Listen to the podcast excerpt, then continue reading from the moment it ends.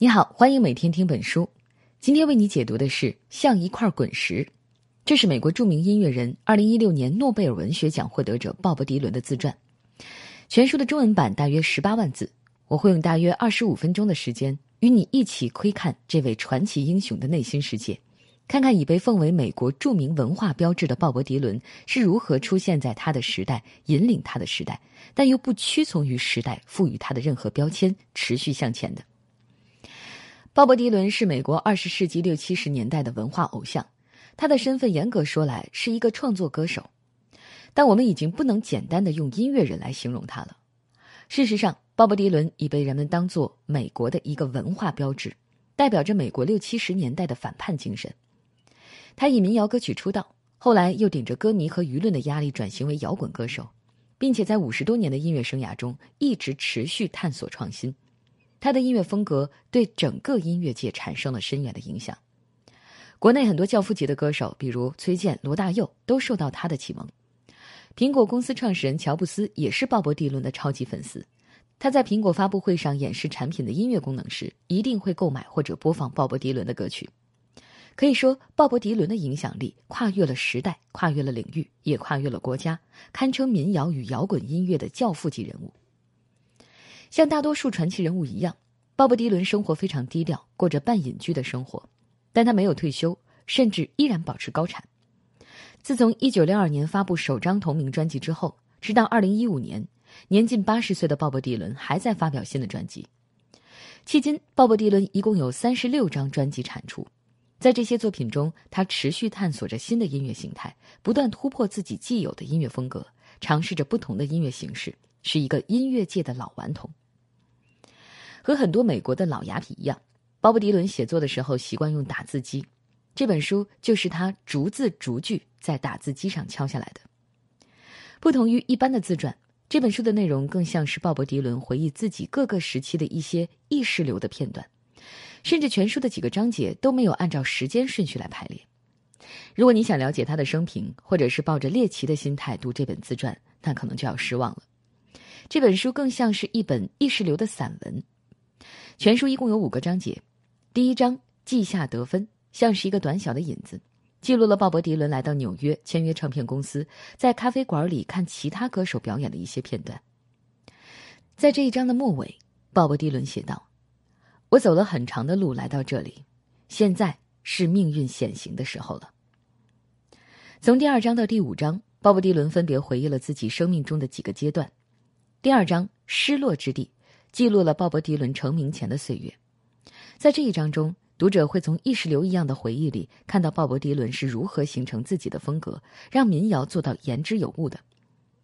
第三章《新的早晨》对鲍勃迪伦之后的英雄事迹避而不谈，跳过了激荡的风云岁月，直接来到了功成名就的那段日子。鲍勃迪伦回忆了被封神的自己遭遇的种种荒谬的事情，记录了自己的苦恼困惑。也提到为了摆脱名声束缚做出的一系列行动，在第四章《哦仁慈》里，鲍勃迪伦用了很大的篇幅记录自己的低潮以及突破创作瓶颈的过程。最后一章《冰河》回到了第一章鲍勃初入纽约音乐圈的年代，他对那时自己的心理状态做了更多的补充，详细的记录了自己在音乐圈里所得到的启发以及对民谣这种音乐形态的看法。这本书出版于二零零四年，原版的名字叫做《Chronicles Volume One》，直译过来就是《编年史》第一卷。国内先后出了两个中文版本。二零零六年由江苏人民出版社出版的版本定名为《像一块滚石》，用的是鲍勃迪伦的一首经典摇滚歌曲的名字。出版后获得了不俗的销量。二零一五年，河南大学出版社将这本书再版，这一版的书名尊重了原版，直译为《编年史》。前后两版虽然只有书名译法的小小不同，但也可以看出这本书受众定位的微妙差别。如果说第一版是一本乐迷藏品，那么之后的这一版则是把这本书当做意识流自传的文学作品推到市场上，希望为更广大的读者所知。事实上，除了歌迷之外，媒体从文学的角度也对这本书给出了一致好评。有媒体说他的写作手法直追意识流大师普鲁斯特。美国的人物杂志则认为，这本书与美国垮掉的一代著名作家杰克·克鲁亚克的代表作《在路上》一样充满活力。二零一六年，鲍勃迪伦爆冷获得诺贝尔文学奖，创造了历史。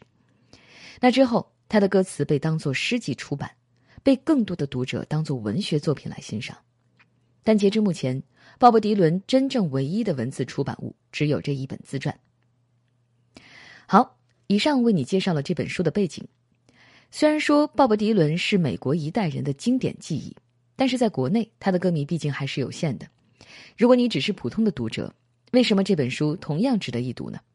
我想，这本自传更大的价值，并不是了解一个歌手的生平，而在于了解孕育鲍勃迪伦的时代，并且让读者跨越音乐和文学的界限，试图理解为什么诺奖评审愿意把这座沉甸甸的文学奖颁给一个歌手，而不是当时更多文学界的有力竞争者。这位歌手究竟有什么魔力呢？我将从三个方面为你解读。首先，咱们先来看看鲍勃迪伦在初出茅庐时期的心理状态和观点。他对民谣、反战以及叛逆的六七十年代都有什么看法？为什么他会一步一步被推上时代领袖这个神坛？接下来我会为你介绍，站在神坛上，鲍勃迪伦经历了怎样纠结的心路历程，并且如何开始了他持续的抗争。可以说，鲍勃迪伦大部分的职业生涯都在努力撕掉舆论给他的标签，这其中也经过了漫长的过程。这一部分会呈现那时他真实的内心世界。最后，我会为你介绍鲍勃迪伦与文学有什么渊源，严肃文学，尤其是诗歌，对他产生了怎样的影响。以此延展，我们将一起看看鲍勃迪伦为什么可以获得诺贝尔文学奖，一个歌手获得诺贝尔文学奖又有着什么样的时代意义。好了。下面我们先来看看第一部分，究竟是什么造就了鲍勃迪伦，让他稀里糊涂的走上了时代代言人这个神坛？要知道这个问题的答案，我们先得了解美国二十世纪六七十年代的文化背景。美国六七十年代的中流砥柱都是战后婴儿潮成长起来的青年人，在历史上，他们也被称作垮掉的一代。为什么这么说呢？二战后的美国经济迅速崛起，人们追求物质上的丰富。家庭的安定以弥补战争的创伤，于是战后迎来了美国的第一次爆发式的生育高潮，被称为婴儿潮。这些孩子们在六七十年代进入青年阶段，这代人在享乐主义和物质主义中成长起来，开始对这种物质至上的文化导向产生质疑，转而追求精神层面的文化需求。与此同时，美国正处在与苏联对峙、敌视社会主义国家的冷战时期。对于美国国内持有不同政见者进行各种打压，国内也笼罩在暴力、种族歧视、战争等阴影下。一方面是经济的快速崛起，物质的极大丰富；另一方面是政治环境的紧绷和社会矛盾的日益突出。在这种氛围中，垮掉的一代身上交织着很多种复杂的情绪，比如对物质主义的厌倦、对个人身份的迷茫、对自我价值的追求、对平等自由的向往和对战争的厌恶等等。迷茫的年轻人内心的情绪急需宣泄，他们开始振臂高呼，对权威和既有的制度发出反抗的声音。那个年代出现了大量的经典歌手和作者，他们玩世不恭，到处流浪，呼吁反战、和平、民权，过着嬉皮士的生活。一九四一年出生的鲍勃迪伦也是这个时代中迷茫的一个年轻人。从很小的时候起，鲍勃迪伦就喜欢阅读各式各样的书籍，你可能想不到。除了读巴尔扎克、莫泊桑和狄更斯的小说，他还会去读经典的政治意识形态和哲学的书籍，比如马基雅维利的《君主论》和卢梭的《社会契约论》，甚至他会读一读科学著作，比如《疾病的形成和治疗》这样的书籍。但他最喜欢读的还是诗集。读书的经历为年轻的鲍勃迪伦打开了眼界，让他比同龄人对问题产生更深刻的思考，也塑造了他深厚的语言文字功底。这些都为他之后的民谣创作奠定了非常坚定的基础。成年后，鲍勃迪伦开始创作民谣，在纽约的酒吧里唱歌。那个时候，民谣还是一种刚刚兴起的音乐类型，被认为是蹩脚的、二流的。但鲍勃迪伦却对这种音乐形式情有独钟。他说：“民谣已经嵌入了我的脑子，成为了我的宗教。民谣超越了当时的文化。”为什么鲍勃迪伦这么推崇这种音乐形式呢？当时他一边唱歌，也一边去纽约的各个酒吧看各种风格的民谣歌手表演。他发现民谣歌手用像诗句一样的歌词，非常流畅地表达自己内心的观点。鲍勃迪伦灵光乍现。书中说，他觉得找到了定义自己感受到的世界最舒服的一种方式，于是义无反顾投身民谣创作。他的创作不同于一般歌手。那个时候，电台里播放的大多是娱乐歌曲，风格甜美轻松。但鲍勃迪伦通过民谣发出对时代的拷问，表达自己内心真实、迷茫，甚至是痛苦的感受。对于自己所处的六七十年代，和大多数同龄人一样，鲍勃迪伦也是当局者迷。书中这样记录道：“我不知道我们处在历史的哪个阶段，也不知道它的真相是什么。想这个是没有意义的，不管你怎么想，可能都错得厉害。但对于这种迷茫，鲍勃迪伦也不甘心。他在书中写道：那时的他希望理解生活里的事情，并且通过民谣记录下来。他开始将当时的社会事件写进自己的歌里，希望做一个言之有物的歌手。为了这个，鲍勃迪伦也很刻苦。专门去纽约的公共图书馆，从微缩胶卷上看1855年到1865年间的报纸，试着了解那个时代。这些报纸记录的是美国内战时期的生活。那时，除了奴隶制这个关键话题，社会上也充斥着禁酒、童工、上升的犯罪率等问题。鲍勃发现，六七十年代的美国和内战时期的美国竟然有某种相似的地方，都是一段美国走在十字路口，等待新的时代到来的困惑时期。人们夸夸其谈，内心却充满不确定。回到自己的生活中，鲍勃迪伦说，他的朋友整天将社会主义、马克思和国际工人条约挂在嘴上，但当鲍勃问起他自治州的权利是怎么回事他却一片茫然。同样的，反战这样的话题虽然十分流行，但大多数年轻人对于战争完全没有概念，人们只是高呼口号，对于自己所处的世界其实是一无所知的。鲍勃迪伦把自己对这些问题的观察、思考，甚至是想不清楚的迷茫、困惑，通过民谣表达出来。这在当时看来，正中大众内心的种种情绪下怀。他们觉得鲍勃迪伦就是在为他们发出声音，无论是控诉的、抗议的，还是困惑的，这种自然流露，在人们看来，都呼应了六七十年代几乎所有的声音和诉求。于是，鲍勃迪伦一夜成名，立刻被当做了时代的发言人。在电影《阿甘正传》中，阿甘的女神珍妮抱着吉他唱起了鲍勃迪伦最著名的那首《答案在风中飘扬》。电影中的珍妮正想离开家乡的一切，追求自由的流浪生活，而她内心依然充满不确定。于是，她通过这首歌一次次的发问：一个人要走过多少路，才能成为真正的男子汉？一只白鸽要飞越过多少片大海，才能在沙滩上得到安眠？炮弹要多少次掠过天空，才能被永远禁止？答案啊，我的朋友，在风中飘扬。这个场景真实还原了鲍勃迪伦和那个时代所有年轻人的内心呼声。他们对身边的一切也许并不知道答案，答案在风中飘着。年轻的人们听着这首歌热泪盈眶，鲍勃迪伦也因此登上神坛。成了标记那个时代的文化偶像。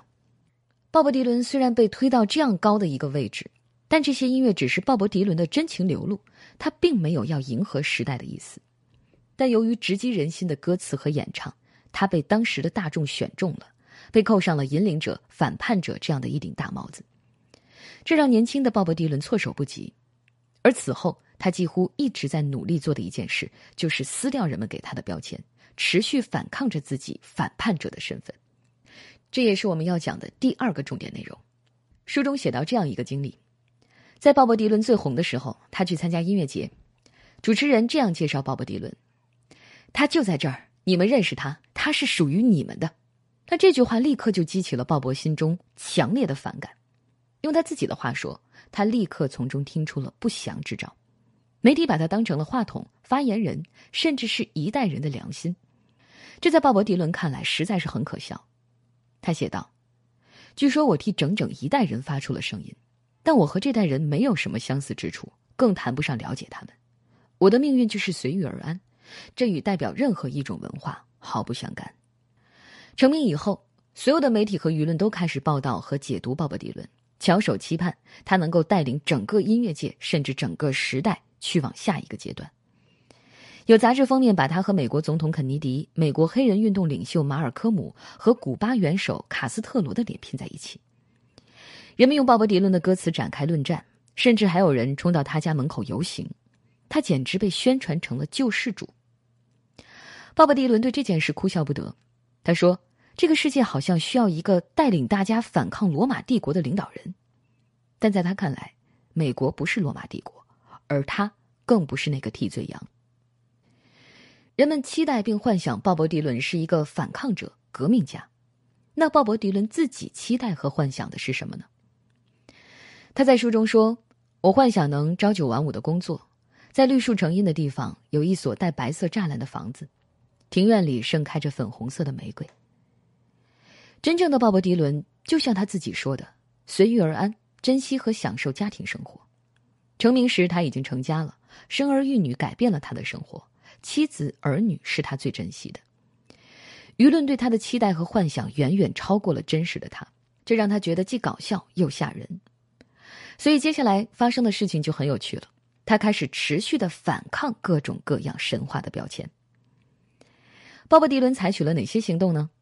首先，他对媒体不怀好意的发问，给出了充满嘲讽的回答，告诉他们自己就是一个写歌的，不是什么代言人。他还自毁形象，经常有意做一些很蠢的行为，比如把一瓶威士忌倒在头上，然后走进百货商店，一副醉眼朦胧、满不在乎的样子。另外，他举家搬走，从此过上了半隐居的生活。鲍勃迪伦还做了一件特别大的事情，就是他不再创作民谣，而是转型为摇滚歌手。他转型的作品像一块滚石一样，现在已经成为了经典之作。但当他第一次在演唱会上表演这首歌的时候，台下的观众惊呆了，这不再是那个弹着古典吉他、吹着口琴的鲍勃迪伦了。歌迷们完全无法接受，甚至有人当场就喊他是叛徒。不过，在这本书中，迪伦没有放很多篇幅在他这次著名的转型上。诚然，在转型之后，鲍勃迪伦在音乐的道路上一直没有停止探索，他自己主动走下时代发言人的神坛，但一直持续在音乐的世界里向前走。或许。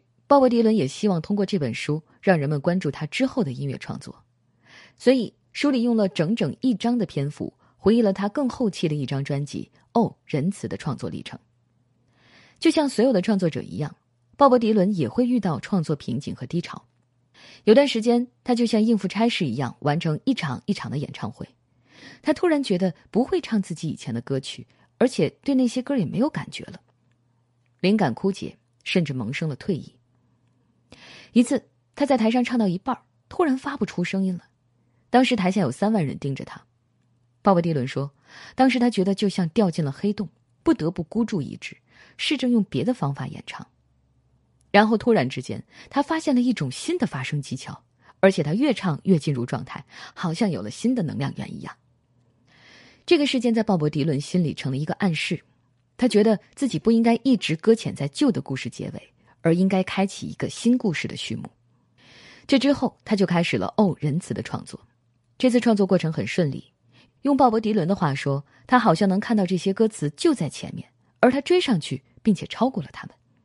他发现了一个作曲的新技巧，开始使用三连音，用新的方法变换旋律、节奏、音调、断句等等。这张专辑发行于一九八九年，那时鲍勃迪伦已经将近五十岁了，而此后。他一直没有停止自己的音乐创作和创新，直到今天，年近八十岁的老爷子还活跃在舞台上。如果说鲍勃迪伦这么多年的努力都是为了远离人们的追捧，安安静静的做音乐，到了二零一六年，那就真是事与愿违了。这一年，鲍勃迪伦因为自己的歌词创作获得了诺贝尔文学奖，他又一次被放到了聚光灯之下。当然，行事低调的鲍勃迪伦并没有去颁奖典礼。得奖之后，鲍勃迪伦有了新的称号——诗人。说起鲍勃迪伦和文学的关系，获得文学奖这件事其实也不是那么的无厘头。那接下来这部分，我将为你介绍鲍勃迪伦和文学，尤其是诗歌的渊源，并且一起来看看为什么鲍勃迪伦会力压各位文坛巨匠获得诺贝尔文学奖。前面我们说过，鲍勃迪伦在年轻的时候阅读了大量经典的书籍。其中以文学类的居多，特别是诗集。鲍勃迪伦喜欢把书高声的朗读出来，这无形中让他越来越熟悉并且掌握文字的韵律美。除了读短诗，鲍勃·迪伦还涉猎了很多巨幅诗篇，比如《唐璜》。他尝试用诗的语言来思考问题，还会有意的去背诵这些诗歌。甚至，鲍勃·迪伦这个艺名都是来自一个诗人。鲍勃·迪伦原名罗伯特·艾伦，在英文里，正式的英文名往往会有对应固定的小名，比如查尔斯就对应查理，威廉就对应威尔，罗伯特对应的小名就是鲍勃，而迪伦其实是取自著名诗人迪伦·托马斯。鲍勃·迪伦虽然没有刻意写过诗，但他创作的歌词完全可以被看作诗。本来嘛，诗歌、诗歌、诗与歌就是不分家的。咱们中国的唐诗宋词创作出来的时候，就是吟唱传颂的，更别提更早的《诗经》，其实也就是古人的歌词本。创作歌词和写诗相通的地方很多，比如说都要讲求文字的精致，还要考虑韵律的优美。我们听过不少流行音乐用古诗词作为歌词，也毫无违和感。英文诗的情况也是类似的，有一首著名的英文歌曲《友谊地久天长》。这首歌的歌词就是取自著名的苏格兰诗人罗伯特·彭斯的同名作品，而鲍勃·迪伦也曾经帮爱伦坡的诗《钟》来用吉他配曲。其实，在获得诺奖之前，主流评论就认可鲍勃·迪伦是一个诗人，比如在1976年，美国总统卡特在竞选时就引用过鲍勃·迪伦的歌词，并且称鲍勃是伟大的美国诗人，所以把鲍勃·迪伦的歌词当诗来赏析也没有什么问题。在写这本像一块滚石时，鲍勃·迪伦不仅用了意识流的描写，还采用了诗一样的语言。比如他在回忆自己成名那段时间的困惑的时候，这样写道：“我确实从来都只是我自己，一个民谣音乐家，用噙着泪水的眼睛注视灰色的迷雾，写一些在朦胧光亮中漂浮的歌谣。现在，我的名声已经在我面前炸开，正笼罩在我头上。”二零一六年，鲍勃·迪伦获得诺贝尔文学奖，舆论一片哗然。但当我们认真去读他写的歌词，包括他的这本传记时，就会发现，他的作品的确包含着珍贵的文学价值。他的歌词描写社会问题，也传达时代信息，文字本身工整优美。除了作品本身的文学价值，鲍勃·迪伦获奖也有另一层深意。诺贝尔文学奖的评审正在通过这位获奖人向世界传递一个重要的提醒：对于文学的界定不应该是狭隘的，文学的世界应该更加丰富、更加宽泛。在当今这个时代，纯文学的影响力正在渐渐减弱。如果文学的边界仍局限在传统的几种形式里，那么其颓势将更加难以扭转。在过去，诺贝尔文学奖也曾颁给过历史学家、哲学家。那么，在今天，诺贝尔文学奖也可以颁给流行歌手，这个结果似乎在告诉世界，文学并不是高高在上的，文学可以以很多形式传递给你感动，无论你是一位读者，还是一位听众。好了，到这里，这本书的主要内容就介绍的差不多了。来回顾一下，首先，我为你介绍了鲍勃·迪伦成名的美国二十世纪六七十年代，以及为什么那个时代会选中鲍勃·迪伦成为一个时代的领袖。其次，我们一起回顾了鲍勃·迪伦是如何解构自己的标签的。被推上神坛给鲍勃·迪伦造成了很大的困扰，而他之后所做的一切尝试，都是试图回到人间，摆脱标签的束缚，继续在音乐的世界里探索。最后，我们介绍了鲍勃·迪伦与文学，尤其是诗歌的渊源，也谈了他获得诺贝尔文学奖背后的意义。好了，以上就是这本书的主要内容。为你准备的笔记本文字就在音频下方的文稿里。恭喜你，又听完一本书。